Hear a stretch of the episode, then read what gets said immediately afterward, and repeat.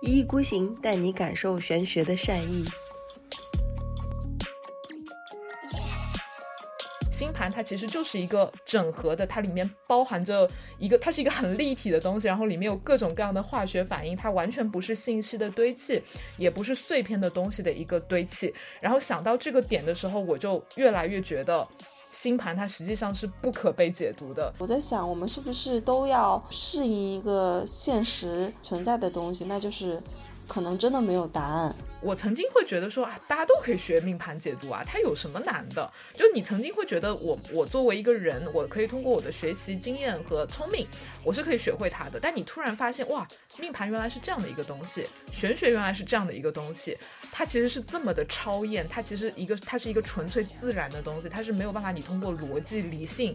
来真正被解读出来的。其实你对它又有一种崇敬之心。嗯，人类又伟大又渺小，真的。就是就是你给我有这种人类的精神，就是明明就是我们都有很很不发达的一些肉体，但是我们的精神又这么的伟大，限制是如此的大，但是我们的欲望也是如此的大。请订阅我们吧，人群拥挤，不要走散。Hello，大家好，这里是一意孤行，我是小林，我是贝拉。好久又没有录节目了，对，终于又上线开始录节目了。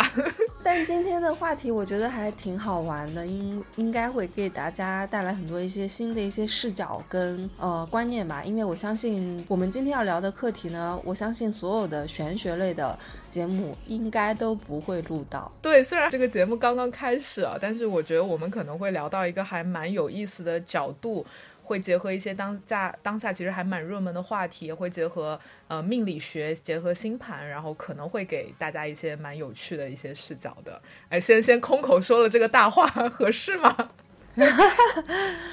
对对对对对啊！其实所有这期节目的灵感，其实源于那个有一天晚上我跟贝拉的对话啦。嗯，然后呃，还有就是呃，我们之前去了一趟新疆嘛，呃，在新疆的夜晚，我们当然是那个也有很多一些深夜的一些谈话。然后呢，就是总结到了现在，就是这期节目，不是最近那个 Chat GPT 很火嘛？那有一天晚上，我就在跟贝拉在在聊天嘛，因为贝拉就是一个是一个很坚定的不翻墙的人，对。然后我就，然后因为 Chat GPT 就必须要翻墙嘛，然后所以我就给贝拉看我跟 Chat GPT 的一些聊天记录，然后大给大家大概复述一下我跟 Chat GPT 都在聊什么。嗯，我我问 Chat GPT 说。你相信会有人类跟你一样吗？没有情感、欲望、需求？Chat G P G T P 说，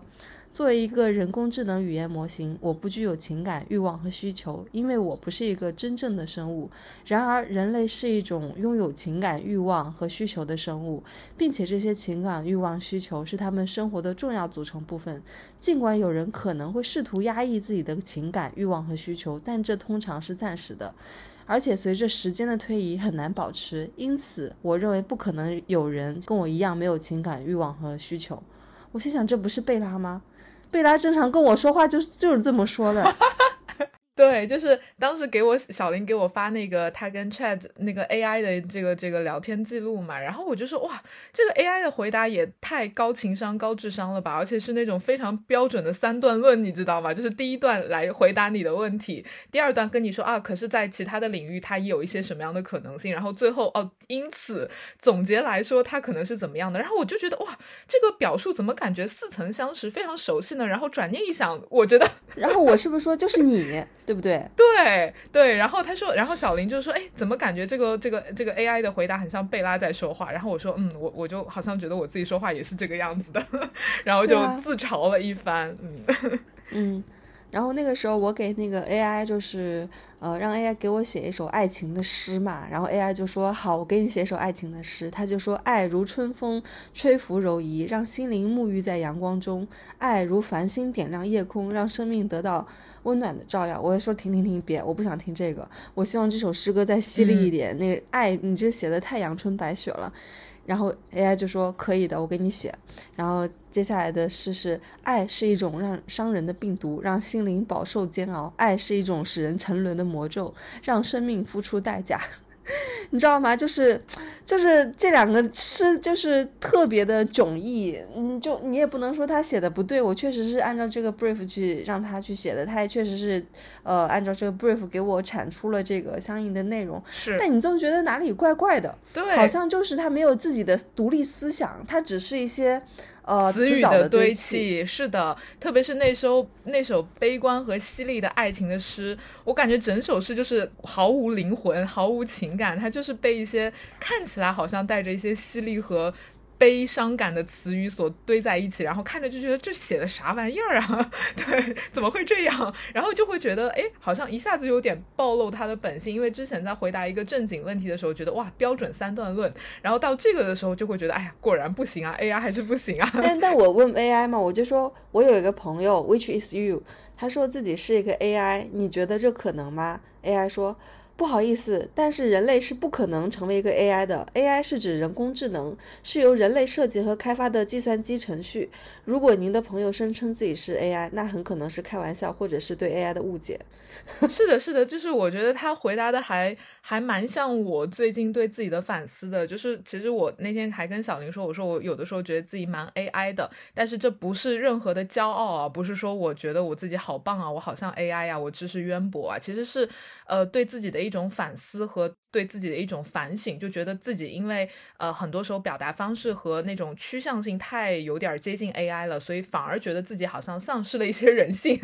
或者说丧失了一些可能更温暖的东西。所以其实我们今天要聊的东西有一点从这个点吧，或者是从我自己个人的一个纠结点去出发。然后这个话题我之前跟小林说，我说我其实非常想聊，因为这种纠结感和矛盾感，或者说对自己的表达方式，或者是思维方式有一点 AI 的这种反省，贯穿了可能二零二二的一整年，然后到现在可能都还在那种思想的挣扎中，还没有完全走出来。对，才二零二二吗？为什么是二零二二呀？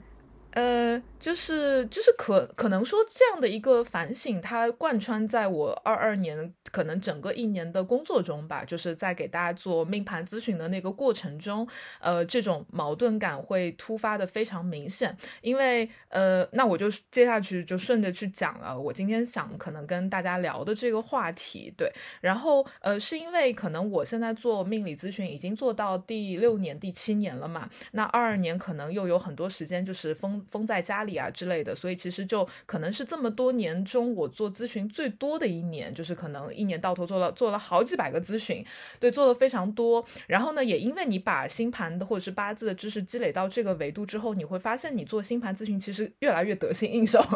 对，或者说你拿到一张星盘，我就觉得我可以就是叨叨叨叨叨叨，我可以就是连续不断的可能讲。九十分钟，甚至可以讲更久。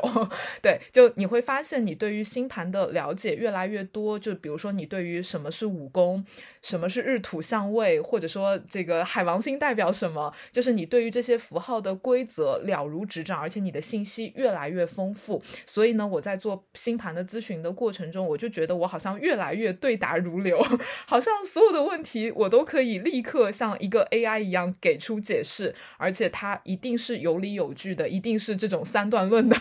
对我就觉得我自己好像变得越来越 AI。那有一段的时间，我会觉得哇，我好棒啊，就是会觉得诶，那这个事情好像我越来越熟练了，然后呃，也会觉得做起来没有那么的辛苦，它也会比较的轻松。但是越来越久之后，我会发现，诶，它好像是一个问题，因为当我滔滔不绝的去描述这些符号的时候，我就发现其实我会好像越来越偏离人的本质，我好像变成了一个好像在解。读符号，或者说仅仅只是解读星盘的一个 AI，就这种感觉。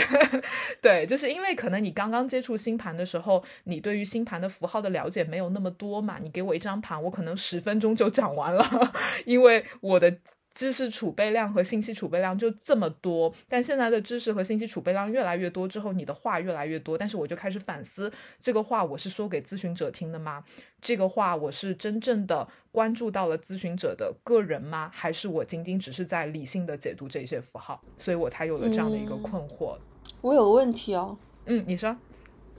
嗯，就是。既然你自己这二零二二年的时候一整年的时间，你都会觉得，嗯，自己好像就是说话像一个 AI，其实没有没有太多的关注到咨咨询者作为人的一个呃就是这么一个存在，一直在解读他的一些星盘上面的符号嘛。嗯，那么其实，但是从咨询者的角度而言，他们有没有觉得，呃，就是这次的咨询让他们就是受益匪浅，呃，豁然开朗呢？嗯。我觉得可能会，因为如果假设你站在一个来访者的角度，呃，他想来做这个咨询，他一定想听更多的信息嘛，对吧？嗯，他肯定不会说跟你电话打过来，然后结果你讲十分钟就讲完了，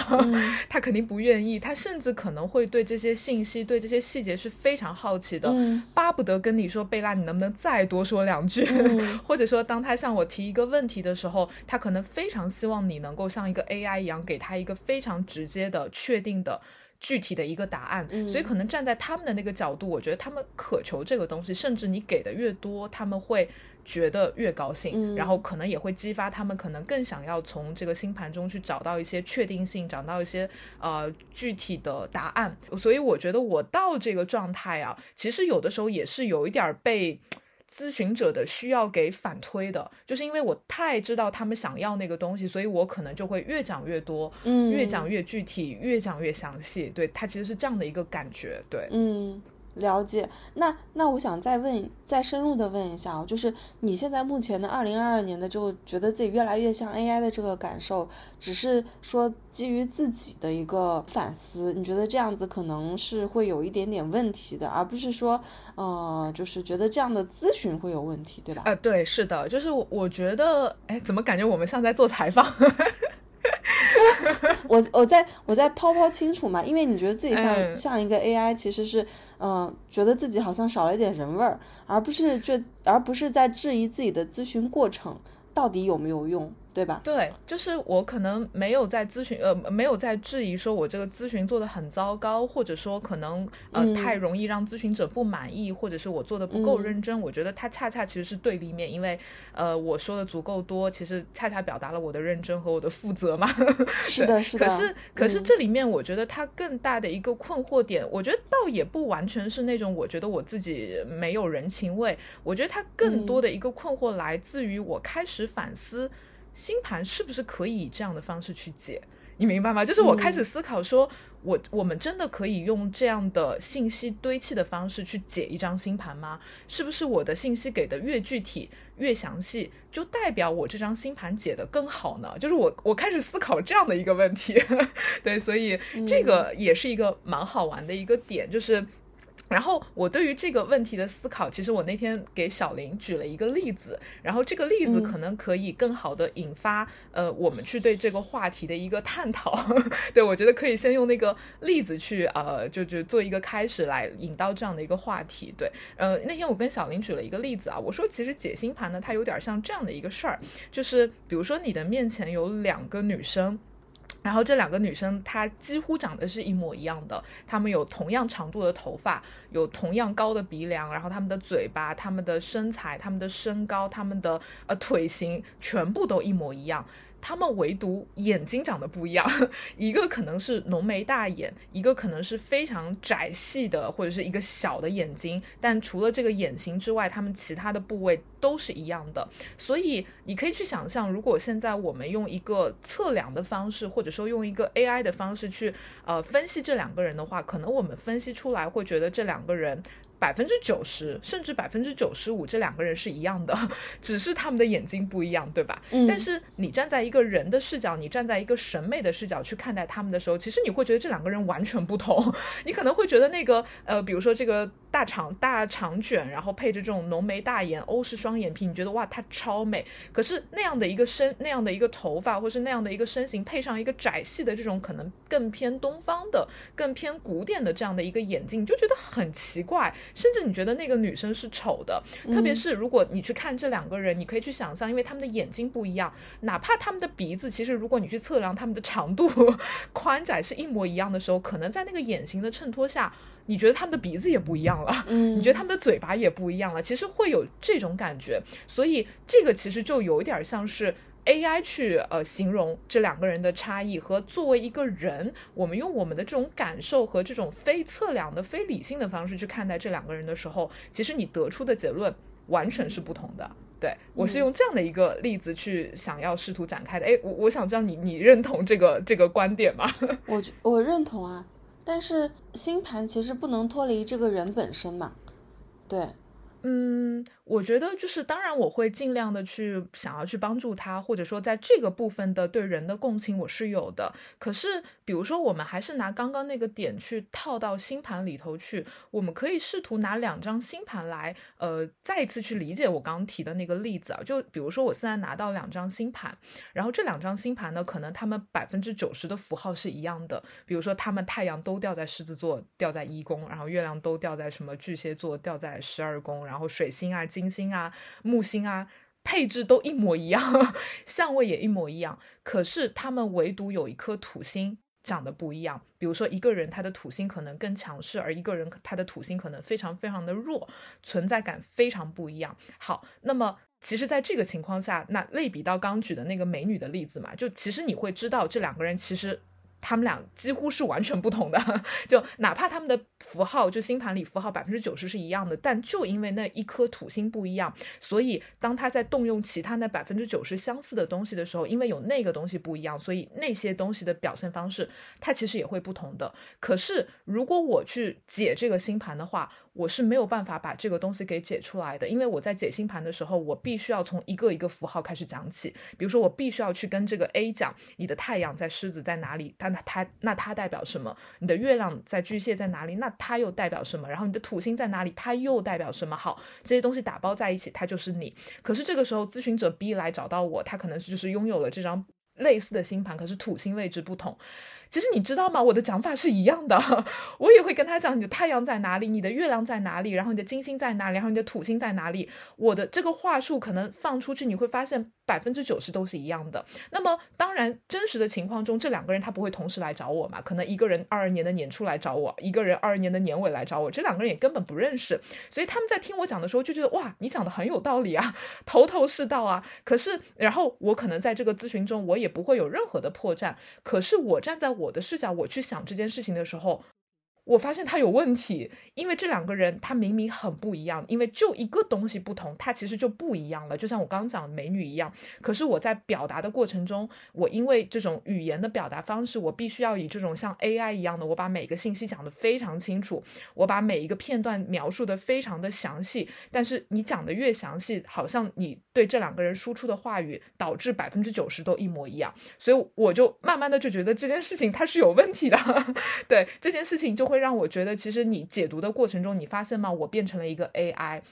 就是我在去解读这两个人的时候，我好像没有办法去真正的看到他们的个性，我真的只能像一个 AI 一样去把每一个符号去讲清楚。而且随着我的对每一个碎片信息的知识量越大，我给他们输出的信息也越大，你会发现这我去解读这两个人的时候，他们的那个共性的重合率其实也更大。但是你会发现，你越这样讲，其实离真实偏差越远。我其实真正纠结的是这个点，我不知道你有你能不能理解到这个这个点。嗯，我理解，我理解，嗯，我理解。对，我我我现在我现在觉得，其实你说的这个东西，呃，包括你刚刚说的一点点小小的差异，导致这两张星盘，呃，可能就是背后的人会完全不一样。但是你口中的，呃，就是解析的一些话术的话，会。呃，惊人的相似，百分之九十九的惊人的相似，这个点是会是你困惑的一个点，你不知道怎么样去再去往下去挖掘了。那我有个问题哈，就是那星盘解析它是物理的还是化学的呢？啥意思啊？什么叫物理的还是化学的？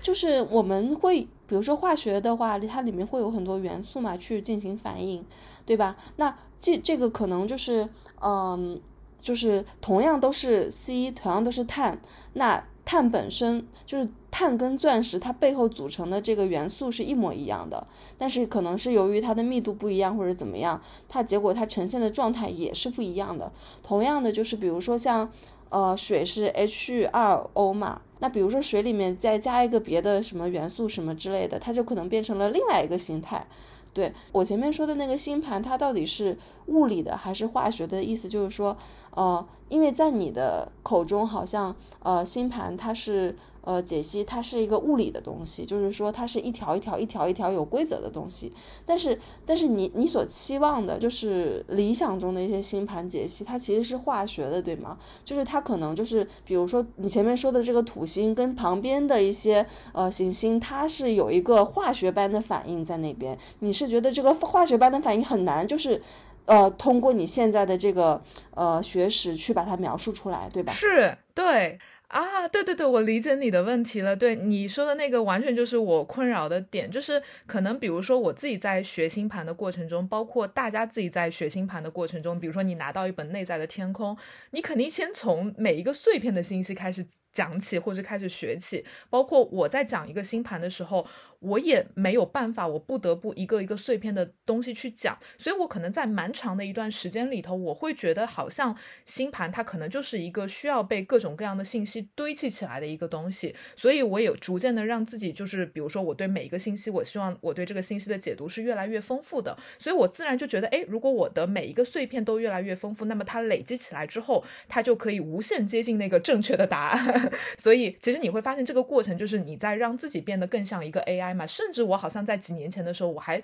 我还当时有一个观点，就是我会觉得其实 AI 也是可以解星盘的，甚至我会觉得 AI 去解星盘可能比人会更好，因为人脑比较有限嘛，你存储的信息是有限的，可是 AI 它通过这种计算，它可能可以有更多的信息可以输出，所以我曾经一度觉得 AI 是可以解星盘的，或者说它。可能在某些地方它是更有优势的，对。但是现在呢，你越来越觉得，其实就像你说的，它可能更像是背后的一个化学反应。比如说两个人，他太阳都在狮子，你解释起来好像他们俩都是那种热烈的、自尊心强的要表演自己的人。可是就是因为他们命盘中一个土星强，一个土星不强，所以你会发现他们纵然都有爱表演自己的一面，但是那个维度是完全不同的，那个量级其实是完全不同的。对。但是这个东西其实你没有办法，呃，一。一下子通过一个整合的一个东西，就是你直接就端给他看那个期间的那个化学反应，你没办法去做这件事情。甚至我真的能够意识到吗？我我真的可以通过我的人脑的这些计算，去一下子看到它背后的那么多的化学反应吗？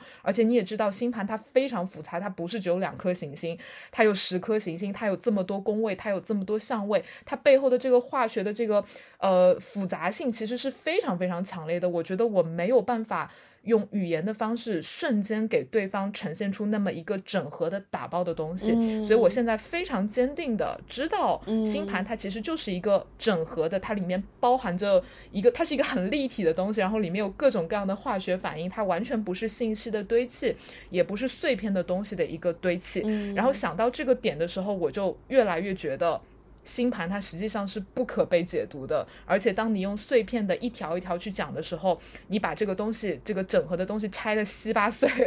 对，然后你没有办法呈现出它背后这么复杂的化学反应，那么你讲的越多，错的越离谱，真的。那我觉得，就是当我有天想到这个东西的时候，我很绝望。我觉得它是 可以被解读的，嗯，我觉得它是某种程度上它是可以被解读的。但是它被解，它被完全解读是几乎不可能的。是是的，对，嗯嗯，它是可以被解读的，你就以物理的方式去解读，它是可以的。嗯嗯，但是你说要把它解解读的呃透透的，就是透的不行了，就是不可把它给盘秃噜了，是不太可能的。或者是或者是你对一个呃就是。呃，单体的一个星盘有可能是可以的，你就只盘这一个人，你就只盘 Bob Dylan，把他盘秃噜了，你花大量的时间去盘，他是有可能到达那种程度的。但是你，你在我在想，你你你你是不是其实呃，还是觉得做着做着，其实还是有点觉得到了一种瓶颈，就是对想往想往往想往更深的方向走，但是不知道要怎么走下去，因为一直在一直停留在物理的。这个阶段是很无聊的，对，就是而且你想到这个东西的时候，其实它会给你很多，嗯，更多的一些恐惧吧，我觉得，比如说啊，就当然这个恐惧它不单单来自于我，比如说，呃，大家都能够感受到这几年其实玄学越来越热门嘛，然后玄学的自媒体呀，然后各种账号啊越来越多，而且你越来越发现，就是那些自媒体账号它给出的信息是越来越具体的。比如说最早咱们看什么同道大叔啊，举个例子，对他可能当然他是很娱乐化的，或者是最早的一些呃玄学或者占星的一些公众号，他可能比如说他去讲运势，或者他去讲信。性格，他讲的非常浅，比如说他会说啊，狮子座是干嘛的呀？然后或者说这个月如果你的太阳在狮子，那你可能会遇到什么样的一些可能性？但是你有没有发现，比如说你现在点开一个 Alex 大叔的公众号，你会发现写的密密麻麻，就是他可能对于这个什么运势，对于一个什么东西写的密密麻麻，包括你去看那些非常专业的公众号，比如说像星月、像若道，然后他就是抠细节嘛，比如说他甚至可能会做到一些专题，就是今天我们就是聊冥王星。甚至今天我们就是聊一颗小行星，然后这颗小行星，你因为这颗小行星长在你的哪个宫位，所以你可能是一个怎么样的人，然后你的天赋就是在那儿了。就你你想到这个点的时候，你会觉得那个很恐怖，就你会觉得好像现在呃这种自媒体或者说这种宣传的方向上面，然后把每一个信息无限的去细剖，然后给大家很多这样的一些呃指引吧。我觉得这个东西其实会让大家对命盘和对命理的理解越来越偏差。越来越远，因为实际上这种方式它其实加深了。以物理的方式，或者以碎片和信息的方式去堆积和理解星盘的这种取呃倾向性，甚至很多，比如说呃，他听呃就是找我做咨询也好，或者是听我们的节目也好，他可能现在也正在自己学星盘，或者说怎么着的，他就会来问我一些这样的问题，比如说他就会想说，哎，其实这个人他有什么样的性格，是不是他就是因为他的什么行星掉在哪儿所决定的？我说咱们不能这么看星盘，因为一个人的性格，他其实是有可能。被你星盘中的好几个点的这种背后的化学作用所导致的，而绝对不仅仅只是因为一个元素它导致你的一个性格，一个元素导致你的性格。其实人不是这样的点对点、线对线，你的某一个性格，它背后可能反映了五颗行星，甚至反映了整张星盘它的某一种化学作用。你会发现，大家学星盘也是这个样子，所以你就开始担心说啊，那如果星盘或是命理学或是八字，它是以这样的方式去进行传播的和进行嗯教育的，我觉得那是一件。很恐怖的事情，然后当然，我觉得我有点杞人忧天了，想的有点远，但是我我不得不想到这个话题，那这个东西让我觉得很紧张，它一紧张呢，就会让我更加的担心，那我是不是要去写这样的文章？那我是不是要去做这样的节目？因为咱们原来其实也会做一些类似的节目嘛，跟大家讲宫位是什么呀，然后行星是什么呀，其实也只能以这种很碎片的呃话的方式去讲，但是它是不是其实？反而让这个东西的传播误入歧途了呢？呃，我觉得不是这样子的。我觉得有呃，我觉得你你你你的担心有你的道理，但是是你要知道，呃，屁股决定脑袋。你的担心是因为你已经到了这种高度了，就是你才会觉得这个担心它可以被成为一个担心。然后对于一些。小白来说，他甚至不知道上升是什么意思。那所以你的这些化学的东西有必要吗？就好像我现在还不知道这个，呃，就是呃呃，我现在还甚至我不知道这个，呃，就是重力。牛顿的重力定律是什么意思？我就开始要担心我要去造火箭了，没有这个必要。嗯，对，理解是这样子的。理解，对你，你的，你，你的担忧，你，你的担忧，你的反思，只是针对于你自己的这个阶段这个部分，你，你，你其实想要有一些突破瓶颈吧。但是对于就正常的人而言，我觉得他们，他们不需要担心，他们就，呃，他们还是学好他的物理星盘挺好的。对他们连物理都不会呢，呃，也是哈，他们可能连碎片都解不出来，是不是？对呀，对呀，连碎片都没有呢，刚才想什么化学呢？对，没必要。对，哎呀，所以就是，所以，所以我觉得就是，你觉得化按照你现在的阶段，你觉得化学解读就是以化学的方式去解读星盘可能吗？呃，我觉得它，呃，它。是不可能的，但是它可以试图接近，或者说你有这样的一些嗯观念之后，你可以试图接近，但是你可能得更换一些，比如说我自己从我的角度来讲，可能我得更换一些做咨询的方式，但我还没有摸索到那个方式，嗯对。然后，而且我觉得其实我刚刚那个担忧，它其实非常好被理解。比如说，我举一个最简单不过的例子，比如说，呃，特别是大家我们的听众，可能大家多少都有那么一点点呃玄学的一些基础概念嘛。就你会发现，比如说你去跟一个你的特别好的朋友，然后你觉得你跟他非常像，你觉得你们俩就是同道中人，但其实你去看你们俩的星盘的时候，其实你会发现，可能每一个碎片的符号都不一样。比如说，我拿我跟小林举例好了，我觉得我跟小林挺像的，某些地方我们是很好的朋友，但你去看咱们俩的星盘像吗？一点儿都不像，就没有一个地方是一样的。可是，在某个瞬间，我觉得我们很像。但是，如果你现在去找另外一个人，我觉得他我跟他一点都不像。但是如果拿到我们的星盘，可能你甚至能发现，哎，其实我们好几个符号是一样的，掉在了一个宫位。但我觉得我跟他就是不像，对吧？所以，其实这种东西在我们的常识里，它是很好被理理解的。但是，这种常识和这种理念，我们怎么样用到理论中，也就是怎么样用到真实的这个星盘的解读中？我觉得这个事儿好难，因为当我在说小林，我觉得我们很像的时候，其实它是一种感受，它是一种意识，它是一种感觉，它是没有办法被量化的，它是没有办法被任何数据的东西所取代的，它就是一种我作为一个人，我的一种感受，我的一种意会。所以，但你想到这个层的时候，你又会觉得很绝望，因为如果你觉得到一个那么深层次的去理解一个化学反应，只能靠意会，只能靠感受的时候。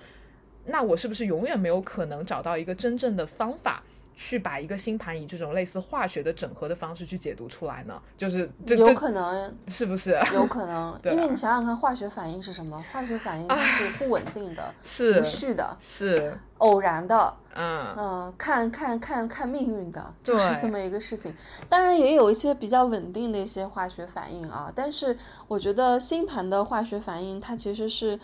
嗯。就是可能有一些东西它会已经是固定的，但是它背后肯定还是有大量的一些呃不稳定的化学反应正嗯等着你去、去去去去摸索。嗯，对对。所以就是对吧？大概大概就是刚刚以这些有的没的方式给他描述了一下挣我挣扎了一年的一个问题。就是我那天在新疆的时候跟小林说了这个事儿，我说我这个困惑说出来会不会就是让人觉得其实挺可笑的？呃，但这个可笑不是说大家觉得我的这个东西它不是不是一个问题，而是大家可能会觉得你为什么会想到这个问题？为什么会被这个嗯东西困扰，甚至困扰到让我觉得我是不是不能再做这样的工作了？我是不是应该要停止掉？甚至我在某一个瞬间觉得我做不下去了，你知道吗？对。就就像你说嘛，什么屁股决定脑袋，对，就是嗯，可能我到了这个状态，我可能把碎片的信息都搞明白了之后，我在想，我是不是能够更上一层楼？所以这样的一个议题在困扰我。我其实可能我的本质的诉求是，我想进步嘛，我想把星盘的解读做得更好，给呃咨询者带来更多的真正的帮助。但是我发现，当我在往上走的时候，我卡住了，而卡住的这个点。嗯，我试图去解决，但是我越想这个问题，我越发现这根本就是一个无解的问题。那么这件事情其实会让你非常绝望，因为如果你无解的话，就代表我这要往上走的那一步其实注定不能成功，所以我又不得不退回来，又只能回到原地。那么这个感受其实是非常不好的。对，就是就是，我不是说我不能够接受现状，或者说我的这个现状可能在某种程度上它已经不差了，它可能已经是蛮好了，但是我其实还是更想往上走。嗯，但是量变就一定会变成到达质变吧？我在想，嗯，就是会不会你嗯还是未来有一有有有一有有一个契机，或者是有一个可能性，能够探索出，嗯、更上一个层层次的一个解读方式呢？我在想，嗯，我不晓得哎，但是我其实嗯觉得这个东西、这个问题其实还挺有意思，所以我还说，其实如果将来有机会能够多写一些跟命理相关的东西的话，其实我我我去写的那个方向一定不是就是跟大家说这些什么宫位啊、行星啊、什么推运，是的，我一定我一定会想写一个东西，关于星盘解释学或者是八字解释学，就是可能想跟大家更多的去探讨我们怎么样真正的去解读，因为解读这个事情它真的非常重要，因为我们去接收命盘给我们的一些讯息的时候，我们只能通过解读嘛，就只能通过对每一个符号的认知，然后来试图了解到它。更多的一个讯息，但是如果这个解读本身它是被质疑的，或是解读这个本身或是解读的方法它本身没有被探讨清楚的话，其实它其实怎么讲呢？就我会发现我们其实，在呃动用命理这样的一个非常高级的工具的时候，一直都是非常偏颇的。对，就是这种。包括其实我我们一上来引入的那个话题，就是我说我在反省，我不希望自己变成一个 AI，是因为你太知道，如果你把自己变成一个命理上的一个 AI 的话。你真的就是可能永远都是在物理的那条道上，而没有办法到化学的那条道上，然后那个感觉真的非常糟糕。嗯嗯，了解。哎，这是果然还是被拉好，不停的在追求进步，一刻都不能停，真的 就是是永动机，知识进步永动机。而且，其实就是像呃，然后的确还有一个点也给我一个启发，就是我之前在嗯公众号上也写过一篇文章嘛，然后那个文章我写的就是，我觉得星盘它可能它最终挂钩到的可能更多是共性。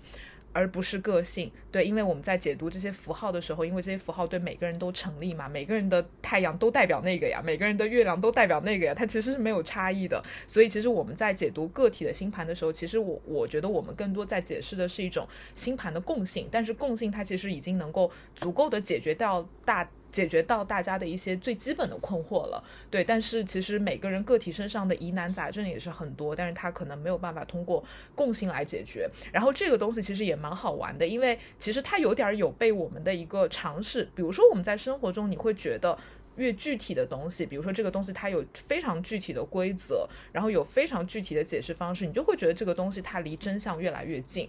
但是反而，如果这个东西它只是一个原则，它非常的宏观抽象，你会觉得它好像离解决问题越来越远。但是大家可以去想象，比如说，呃，就就拿法律来说好了，可能在判一个案子的过程中，那些法条它可能就是法律，但是呃，每一个案件它可能都是一个有个性的一个案件，甚至有些案件它就是疑难杂症，从来没有出现过。所以最后可能去判那些案件的过程中，你真的动用的是。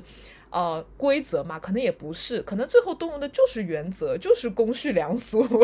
就是以人为本，就是人的常识。包括我那天在新疆的时候，还跟小林探讨过那个东西，叫洞穴。哎，洞穴奇案，你还记得吗？我们在出租车上，我给你讲了那个案例，对吧？那个其实就是法理学上一个非常有名的一个案例。然后我当时就说啊，其实解那个案子的过程中，呃，如果你要用刑法去解读的话，那就是杀人偿命，你杀了人，你就是要被判死刑。但是实际上在呃，探讨的过程中，可能每一个法官，你站在不同的视角，你站在你自己这种模糊的原则去解释它，它会有千变万化的一个解释的可能。所以我也受到了这个东西的一个启发，就会发现，哎，其实解星盘的过程，也许每个人都是疑难杂症，但是如果我拿这一套规则去解释的时候，是不是有一点儿过于的铁口了？就是或者说，是不是有点过于的确定性了？那这个确定性，它其实反而会，嗯。带来一些更多的问题吧，所以就是其实它也给我给了我一些启发吧，对，嗯，确定性带来更多的问题，是对，或者说确定性，它可能很多时候它真正解决的，就你觉得确定性很有用，是因为它的确能够解读呃解决共性的问题，但是确定性它就是没有，因为它太能解决共性了，所以它反而没有办法兼顾到个性，对，就像那个你杀了人，你就要被判死刑，它能够解决。大部分的杀人问题，但是像洞穴奇案这样的事儿，这样的一个杀人事件，它就是解决不了。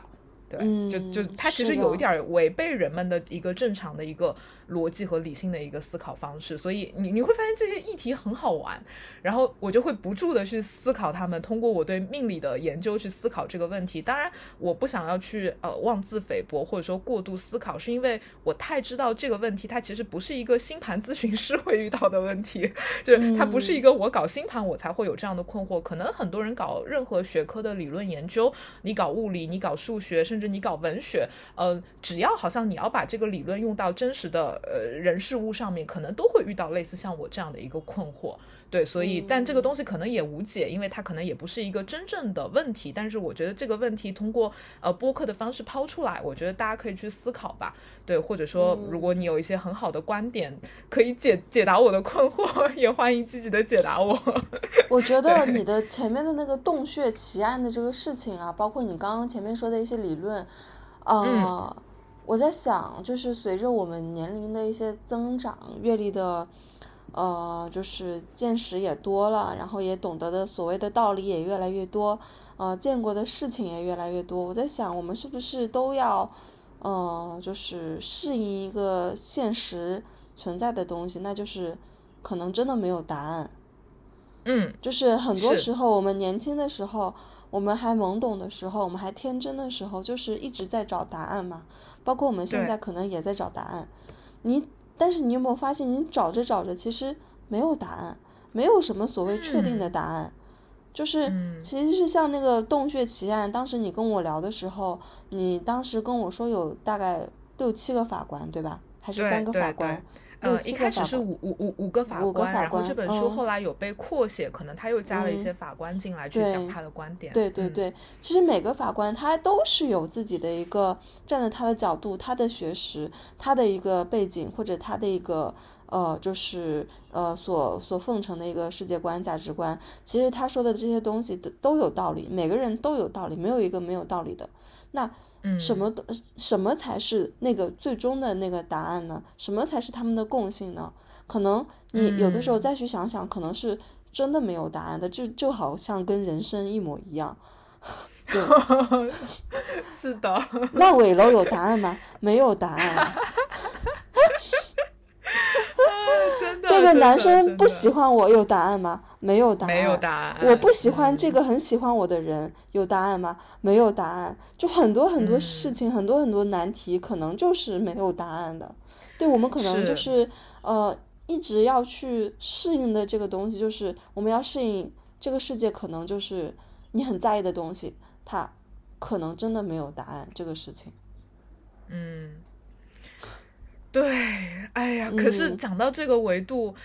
我又开始就是不禁的思考说，比如说像我做的这样的一个工作，就像我一上来跟你说的，其实来找到我的人，或者是所有试图不一定找我去想要做一个命理咨询的人，或者是任何类型的咨询的人，他其实都想要确定性和都想要答案。那么，其实站在一个咨询师的立场。呃，那他到底应该怎么做？他应该要给的很具体很多吗？还是说，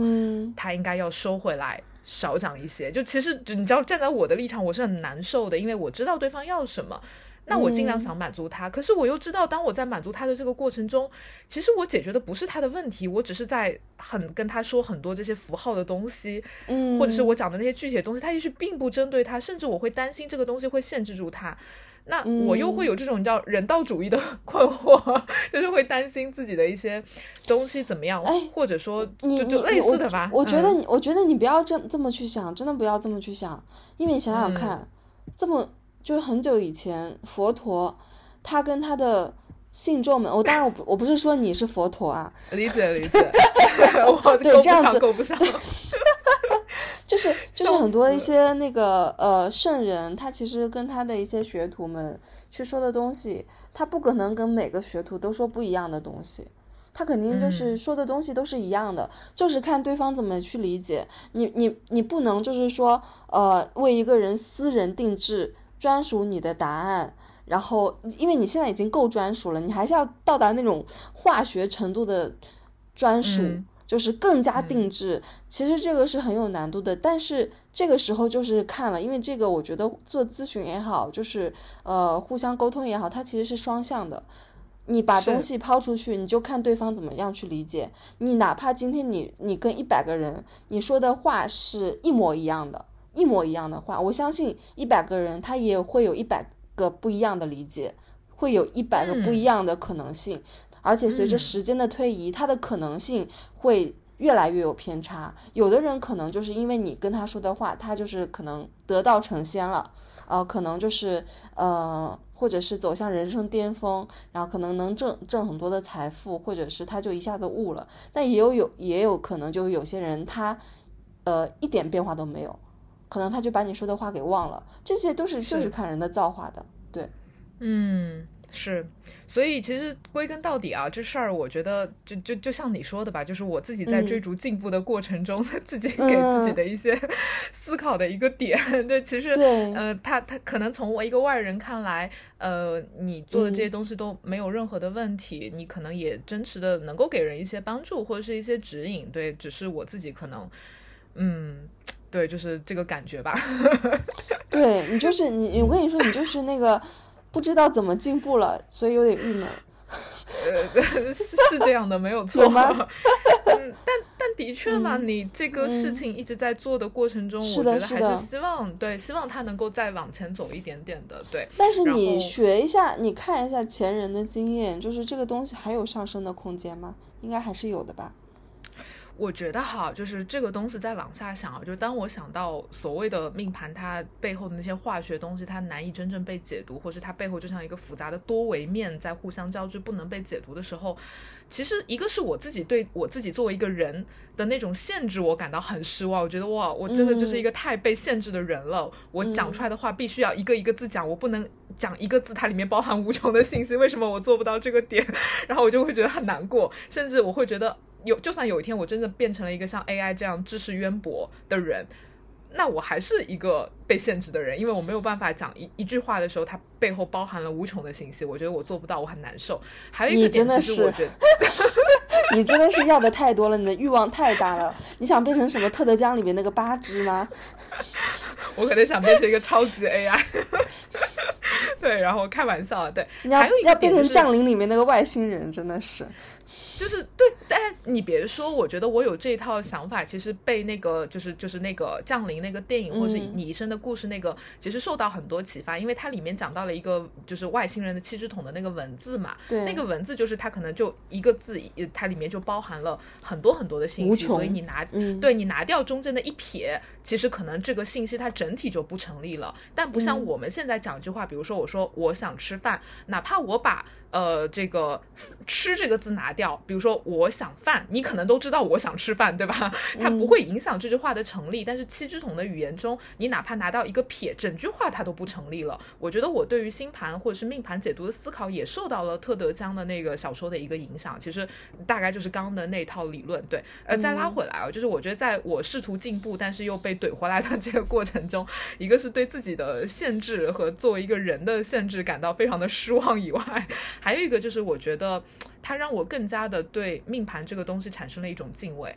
对，就是你突然就觉得命盘这个东西，我曾经会觉得说啊，大家都可以学命盘解读啊，它有什么难的？不就是学习吗？不就是你拼命的看吗？有什么学不会的？就你曾经会觉得我我作为一个人，我可以通过我的学习经验和聪明，我是可以学会它的。但你突然发现，哇，命盘原来是这样的一个东西，玄学原来是这样的一个东西，它其实是这么的超验，它其实一个它是一个纯粹自然的东西，它是没有办法你通过逻辑理性。来真正被解读出来的，其实你对他又有一种崇敬之心，你知道吗？所以就会觉得，哎呀，就是作为一个人，对吧？我们也许可以试图解读他，但是实际上你要真正的把一张命盘，或是把一个人的命运真正的说出来，那个真的就是太难了。我觉得这个可能就是，嗯，就是他本身的那种背后的那种玄妙吧。然后你又会觉得，哇，我曾经居然这么的自大和愚蠢，居然觉得自己可以解命盘，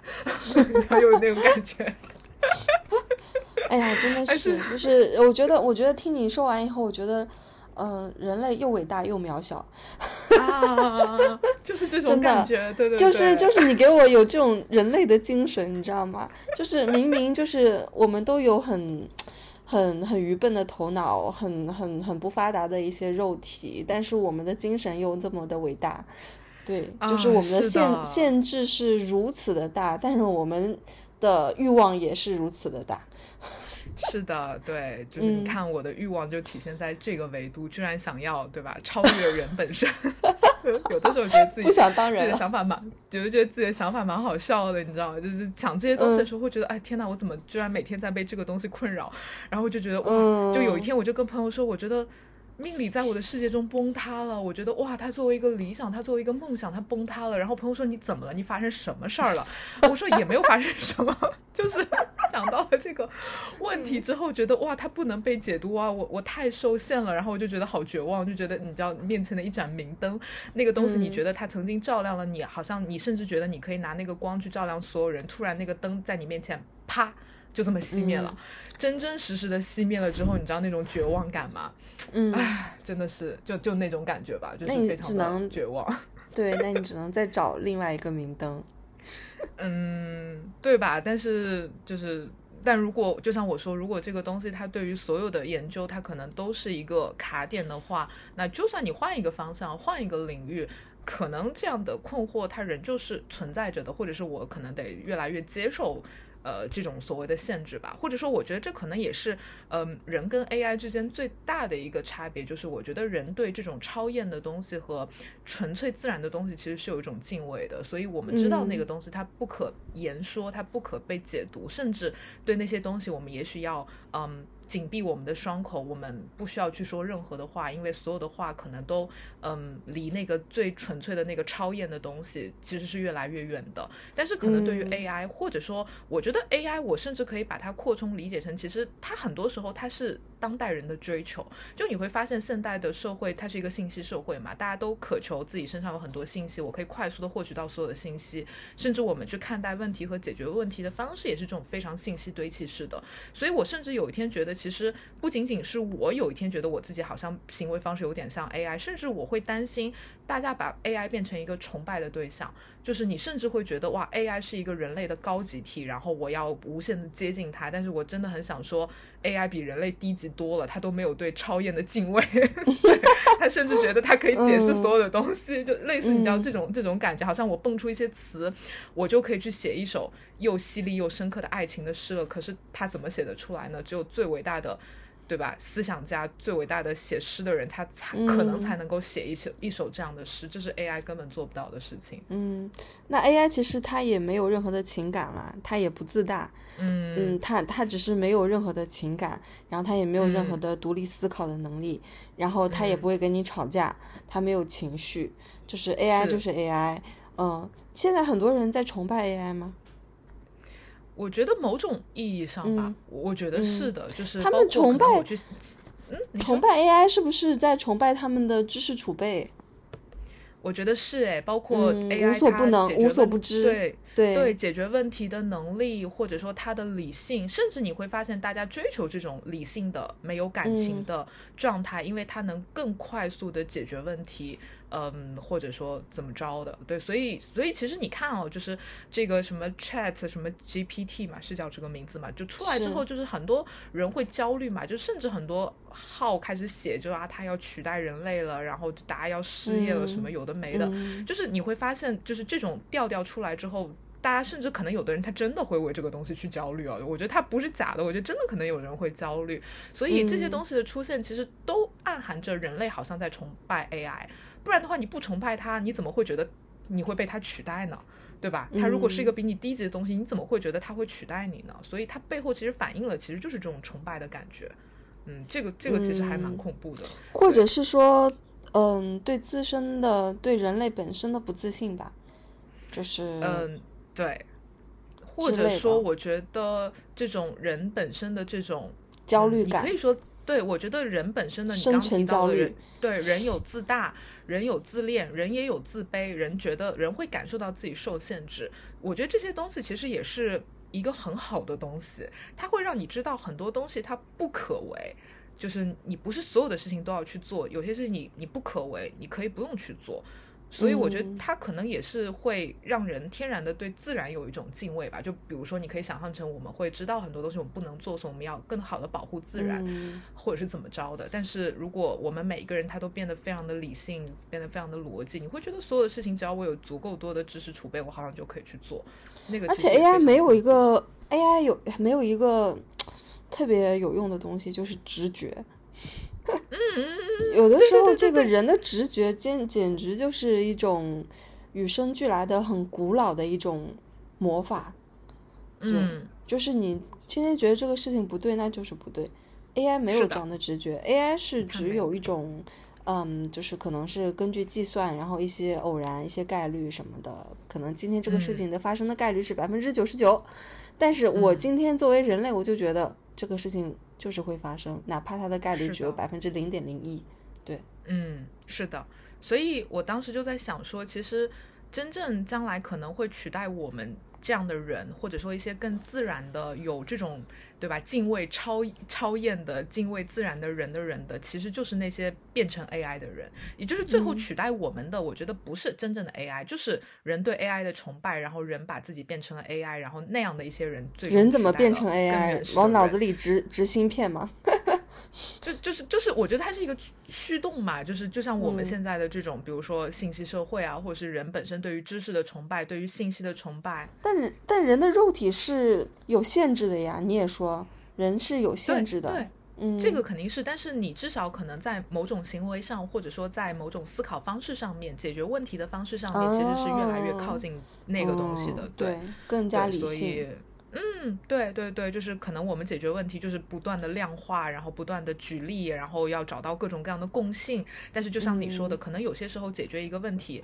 就是一个直觉。我我觉得不会。如果说变成 AI 的人类的话，呃，我觉得这个对于这个这方这方面的人类的要求也太高了。首先，嗯他要像你一样自律，不，我不要因为你是我见过最像 AI 的人，你是我见过最像 AI 的人。然后呢，就是当然你喜欢喝咖啡、吃甜食之类的啊，嗯，我还会抑郁，AI 不会抑郁。还会抑郁。对对对对对，你偶尔抑郁吧。对，嗯，就是你说话是某种程度上真的特别像 AI，可能是因为你，呃，你的一些体面吧，一些得体，一些觉得那个需要礼貌，因为 AI 是某种程度上确实很懂礼貌。嗯，对，那可能 AI 懂礼貌，它可能也是当代一种社会体面性的表现，因为当代社会喜欢体面这个东西，所以它就很礼貌，所以它也是人的欲望的一种一种投射啊。嗯，也是，对，哎，不行，我不能变成 AI。我就深刻的就是，特别是呃，因为之前我就觉得这些话题就很有意思嘛，但是直到就是这个 AI 的这个话题最近很热之后，我突然就觉得哇，其实我困扰的点，那不就是 AI AI 和人之间的这样的一个困扰的点嘛？它一模一样，只是我去思思考这个问题的方式是从星盘开始的。对 嗯，对，哎呀，真的是所有的东西都是，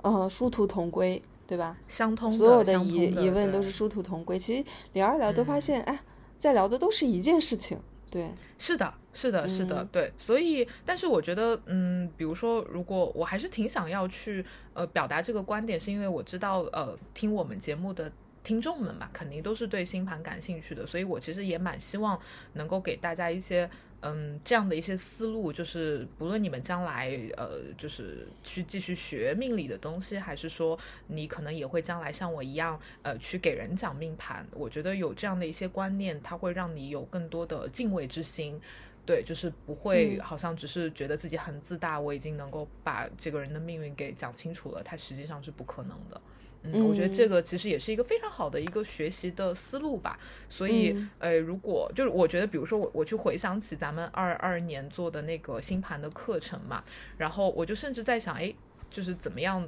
在课程中可以把这个东西去更好的融入进去，嗯嗯，让大家在从最开始学星盘的时候就可以有这样的一个深知它背后的这种复杂的化学反应的一个模式，嗯然后以此更好的去嗯理解到这个东西本身。对，其实有首先多思考。对对对、嗯、对，首先就是跟大家说一下，这个东西你是永远都学不会的。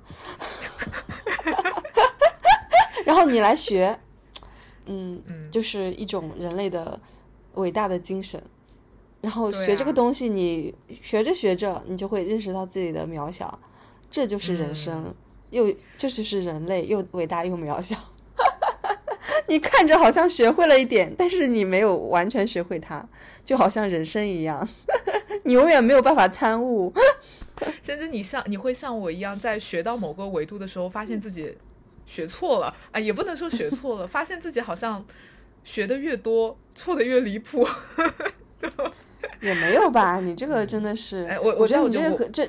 你这个话有一点极端，我知道，嗯，对你太极端了，你这个，你这个肯定是因为自己对于想要进步的那个呃，就是投射的哦反噬。啊，是的，这但你知道的嘛，我这个人有的时候就挺挺挺挺夸张的，就突然有一个想法冒出来就，哇天都要塌了，然后就开始对，这这就是我，但可能过一阵又好了，就觉得哇，我又找那那盏灯又啪又亮了，又亮是非常有可能会发生的。对，我觉得其实我们今天聊的那个话题跟《三体》里讲的那个火鸡科学家的故事也非常类似。对，因为最近不是《三体》也在热播嘛，我也追完了，就觉得还蛮好看的。就其实追完了。我追完了，狂飙没追，三体追完了。对三体我狂飙追完了，三体正在追。对，就哎，我可以跟大家分享哦，就是我在看《三体》这个电视剧的过程中，其实我我被共情到的点还蛮多的，因为它不是一开始的时候就是会有那个科学边界那个组织嘛，他们宣扬的一套理理念有一个故事叫《火鸡科学家》，我可以简单讲一下，因为可能有些人他并没有看过这个电视或者没有看过《三体》，它讲的其实就是呃一个一个故事啊，就讲一群火鸡生活在这个鸡窝里头，然后呢，这个农场主可能每天在上午的十一点会往这个鸡窝撒食，所以在这群鸡里可能有一只火鸡，它特别的聪明，我们就叫它火鸡科学家。它通过对吧？日复一日的观察这个规律，然后总结 归纳，然后他得出了一个嗯结论，就是他他觉得这个结论是呃是很确定的，以及它不会变的，就是每天十一点都会有食物从天而降。好，可是呢，到了感恩节的那一天，农场主进来了，把这些火鸡给杀了。对，其实嗯嗯，我在想，其实我们现在遇到的一些点，或者说我们现在试图去尝试用命理这样的一个视角去解读人生，其实我们已经比这个火鸡科学家啊某种维维度上更往前走了一步，因为我们好像已经意识到了，好像你光凭你真实的经验观察得出的那个结论，它实际上可能不一定是正确的。就像那个火鸡科学家，他通过观察得出的那个结论，然后呢，我们可能有一天我们非常幸运，我们走出了那个鸡窝，然后你突然发现你原来带的那个鸡窝是如此的狭小，也就是我们可能原来所深信的理性啊、工具理性啊、经验这些东西，它其实是如此的狭隘。原来走出鸡窝之后，还有一个农场，还有一个农场主。然后呢，我觉得我曾经在做这样的一个。呃，走出鸡窝的一个火鸡吧，然后我就突然就觉得哇，我自己可伟大了，我居然看透了原来那个鸡窝里的那个狭隘，我看透了理性它是不够用的，科学是不够用的，数据是不够用的，然后我就看到哇，原来外头的世界还有一个东西叫命盘，呃，有占星学，呃，有八字，有命运这样的一个东西，然后我就会觉得哇，我好厉害，所以我要开始给大家传道，然后我要跟大家讲说啊，其实原来那个鸡窝里的东西它是不够用的，我们要开始用命盘的东西去解读它。然后我现在就走到了那一步，就是我突然发现我可能是一个火鸡命理家，或者是我是一个火鸡占星师，我觉得我可能扮演了这样的一个角色。我突然可能我在那个农场，但你还是，但但你但你还是只是火鸡。对我还是一只火鸡，但是我只是走出了农场，我换了一套方式。我觉得命理它就好像可以解释所有的东西了。然后我就像曾经那个嗯跟大家宣布十一点就一定会有食物下来的那个火鸡科学家一样。我突然意识到，我好像就是一个火鸡命理家，然后我以为我掌握了真理，我掌握了确定性，以及我觉得我只要通过不断的训练，不断的向大家传道，不断的去呃解释这个东西，我好像就可以得到一个更确定性的答案。但有一天，我突然发现并不是，可能在这个农场外面还有一个更大的世界，但我没有走出去，所以我可能有一天，呃，农场主可能没有杀掉我，但是突然外头可能又进来了一个更大的猎人，他把我给杀了，你知道吗？就我我现在就是这种感觉，对，所以我我就突然想到一个点，就是可能鸡窝外面有农场，农场外面有一个更大的一个有一片田地，田地外面可能还有一个更大的城市，就我们永远不知道那个尽头在哪里，所以你无论走到哪一层，可能我们就是那只火鸡，就你你可能是一个火鸡科学家，你可能只是一只普通的火鸡，你可能是一个火鸡命理家，你可能是一个火鸡量子物理学家，但是你还是一只火鸡。你这你知道吗？就是我看《三体》的时候，我觉得这个东西，它就是我我会非常的共情到我自己哈，就是类似像会有这样的感觉，所以那个瞬间又开始反思说，哇，我这是又愚又愚蠢又自大。嗯，对，是的，你真的是又愚蠢又自大。啊啊，是的，因为你说的今天晚上的这个话，今天晚上这个火鸡就是火鸡科学家的这个故事，不就是直接印证了你前面对于星盘的一个迷思吗？是的不就是一样的东西吗？对，你从物理解析到哎呀，物理解析不行不行不行，然后又又开始说呃，可能想要探索化学解析。好，有一天你懂了化学解析，嗯那后面可能还有一个三维解析、四维解析、五维解析，是都都有可能，就是没有答案，这个东西就是没有答案的。是的，所以就是嗯，就是接受人本身的限制和渺小，然后对保持谦但是卑。但是，对，但是你知道吗？你你的这些，呃，就是，呃，困惑、迷思，对你而言特别痛苦的事情，对好多人、大部分人而言，其实都是不是问题。嗯嗯，你你应该知道这个事情。我知道，我知道，我知道，当然知道。嗯，大家都像我被这个东西困扰，我觉得那太可怕了，对。对嗯对，就是很多人还没有想到这一层，他们只是想说要呃先过好自己的生活，比如说像火鸡，那我我只是想说每天我吃十一点的那个饲料，啊、就是等着这个就行了。嗯，那你说到底是火鸡科学家会比较幸福呢，还是嗯等着吃饲料的火鸡比较幸福呢？嗯，说不好，嗯，就是各有各。那你想，那个火鸡科学家他为什么要做火鸡科学家嘛？他为什么要去进行观察，然后要得出那个总结经验嘛？就是他可能他就喜欢干这事儿，你知道吗？就是他聪明嘛，对他聪明，他就喜欢干这个事儿，他就喜欢观察、总结，得出一个结论，所以他可能得扮演火鸡科学家这样的一个角色。但有些人他可能他并不喜欢去思考这样的问题，他觉得我每天有东西吃就好了，反正就这样过就得啦。所以就是每个身份或是每个角色都会有他自己的困惑。那我觉得那个火鸡科学家就像《三体》里的那些。物理学家他们为什么要自杀？因为他们意识到自己是一个火鸡科学家。但我我真的觉得嗯那个点啊，我觉得我到今天我是非常能够理解的。就是当然不会你的共情那些自对杀的科学对家，对？对对对，我其实非常能共情 这个东西，就是因为嗯就像我说的，你突然就觉得那个东西，就像我刚刚给你形容那个灯，突然有一个瞬间它嗯啪灭了。灭灭了，对，就是就是那个感觉，其实嗯就是那个感觉，对，一一模一样，真的，一嗯模一样，毫不夸张，嗯，哎呀，那你真的是有这个疯狂基因在身上了。哎，我也觉得，就就是就是这些东西，就是就是就是对于这个东西的执着，你已经超越了对生命的眷恋。嗯，那也没有，我还是很爱生命，我还是很爱喝咖啡的。我是说那些科学家们啦，当然那个只是个小说，理解，嗯理解，我知道。对对对对对，嗯，但是但是就是你是有这个基因在那边的，比如说你对于真理呀、对于这嗯。个灯塔，所谓灯塔的一个呃一个一个仰望吧，对对一个一个一个一个崇拜，或者是就是它是深深刻刻扎根在你心里的。嗯，我很我很需要被这些东西去驱动，对它可能也是嗯我生而为人的一个非常重要的一个部分。但是我我现在也嗯都能够接受，就是可能你一辈子就是在探寻它、寻找它，它可能就在前方指嗯引你，但是有你可能永远没有办法触摸到它。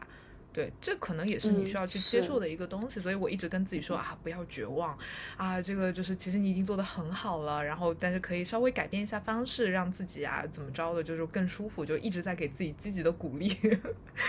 对，嗯，然后是的，是的，嗯，对对对，然后还挺有意思，因为就是会有的时候会跟一些咨询者聊起这个话题嘛，因为有些咨询者还能找我咨询好几年了，就可能时不时过一阵嗯。会找我再、再来做一下嘛，然后然后我我我就会跟他们就忍不住的去讨论这个问题，然后哇，大家真的很暖哎，都一般都会给我特别正向的回复，说你不要想那么多，你真的嗯。给了我很多帮助，然后你给了我很多很温暖的嗯。东西，就你完全不像你自己说的，你只是一个 AI，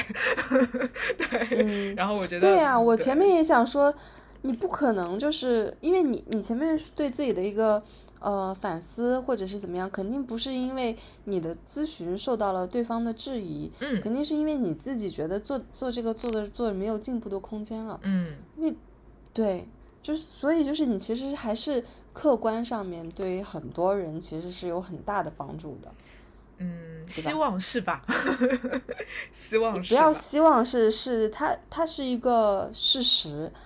就是呃，它不是你主观能够改变的，你也不要希望，因为它就是一个事实。就好像我还记得我刚认识你的时候，你对我你解我的星盘星盘的时候，对我的那个帮助，我现在是依然还是记得的。而且我相信，就是因为那个时候你的星盘水平可能还是处于很初级的阶段，对，就已经。很能帮助我了，那你现在已经到了那个大师水平了，那我就很难想象你就是现在那个被你星盘解读的那那帮那个幸运的那个咨询者们能受到多大的帮助了，对吧？哎呦，哎呀，咱们今天这播客感觉你在疗愈我呢，对，给你戴戴高帽，感觉你在试图解解答我的问题，然后给我很多的。呃，解决方案对，而且我觉得你给的解决方案还是带着强烈的人文关怀的，是的，是真的很有意思。哎，这个我突然想到这个点也也有点应和到我们今天讲的话题，就是。就是我讲我在讲那个规则和原则的东西嘛，就有的时候其实你真正帮助到别人的，并不是你跟他讲你的这个行星那个那个行星，其实你可能只是最后跟他说你真的很好，你做的很好，然后呃你要相信自己，可能这个东西给到一个人的鼓励，其实有的时候比你跟他讲很多很多的星盘知识要更多。所以我现在有跟但是对对对，但但是你必须要跟他讲很多很多的星盘知识，然后让他就是建立对你的一个呃非常熟。熟悉的信任的一个基础，然后你再跟他说你很棒哦，然后人家才会信，不然路上随便一个路人跟他说你很棒哦，然后就那个人会说你是谁，就莫名其妙。是的，是的，是的，是的，对，所以可能，哎，所以就是好像就是就像我们解决一个问题，要要有规则，要有原则，所以做做各种各样的工作吧，我觉得可能两个东西都得加上去，才能让这个工作做得更好。哎，我真是一个对自己的工作非常有要求的人呢。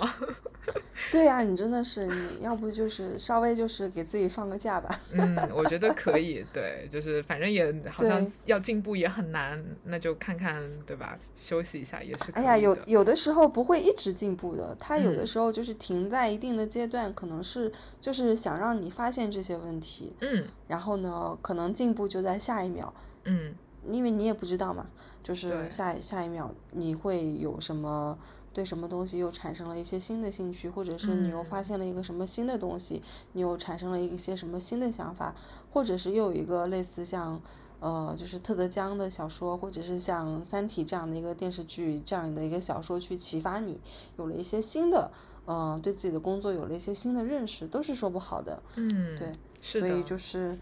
嗯。所以就是没有答案，就是是一个点。还有就是要服从命运，去吃十一点钟的饲料，也是一个挺好的事情。是真的，对。突然觉得，如果我们要去收尾这个节目的话，就是没有答案，没有答案，没有答案。就回应了《三体》里的那个“不要回答，不要回答，不要回答”。对，真的太有意思了。真的是，对，嗯。哎，我我觉得我们那个两个多月没有录节目，这期的质量还挺高的。这那难道不是必然的吗？哎，真的好丝滑哦，完全没有卡壳，聊了七十多分钟。对呀，你前面还说，哎呀，要要要要要，没关系，可以剪的，我就跟你说不用剪。那个录音一开，状态就来。真不错呢，所以我们要还是要努力，对，多更新一些节目。对，下次下次聊一个轻松的话题吧。我觉得这个这个这个话题可能听众听完都晕了，被我绕晕了。不是这个话题，可能听众要听好几遍才能听得懂我们在讲什么。有有可能啊，如果是第一次就是不太了解我们风格的听众，可能会有这样的一个呃，就是生涩感。对，嗯，对，而且我觉得可能也想通过这个节目去表达说，为什么可能我们至少过去的一年，我们没有再多做很多那种。非常类似像教学式的那种节目哈，对，就像我们播客的一开始，我觉得可能也会有一些类似这样的一些点，呃，去呃去顾及到吧。我我可能至少在我的角度，我不知道小林怎么想的，就在我的角度，我觉得可能像做一个类似像今天这样的节目，在我看来，它可能是一个更有价值和意义的东西，因为做那样节目的呃人可能。没有那么难，或者是可能很多人你可以有能力去做那样的事情，但是像我们这样的节目，我觉得可能很多人他不一定有能力去做，所以其实我会更想要以这样的方式去呃继续把这个播客做下去，当然也会适当的加一些轻松的内容哈，也不能每次我也我也不可能每次 去聊这样的一个话题，对，嗯，是。那我们今天就到先到这儿。然后我觉得今天这个节目录的挺好的，希望大家喜欢。喜欢我们节目，请给我们转评赞，一定要多多互动。你互动的越多，我们更新的就会频繁。你不互动，我们三个月以后再见，好吧？可以的，可以的，对对，希望大家继续支持我们。对，嗯，大家知道那个就是讨生活不容易，讨生活之余还要还要做节目，真的不容易啊。所以就是请请支持我们，对，嗯，好的，那今天先这样喽，拜拜。嗯，拜拜。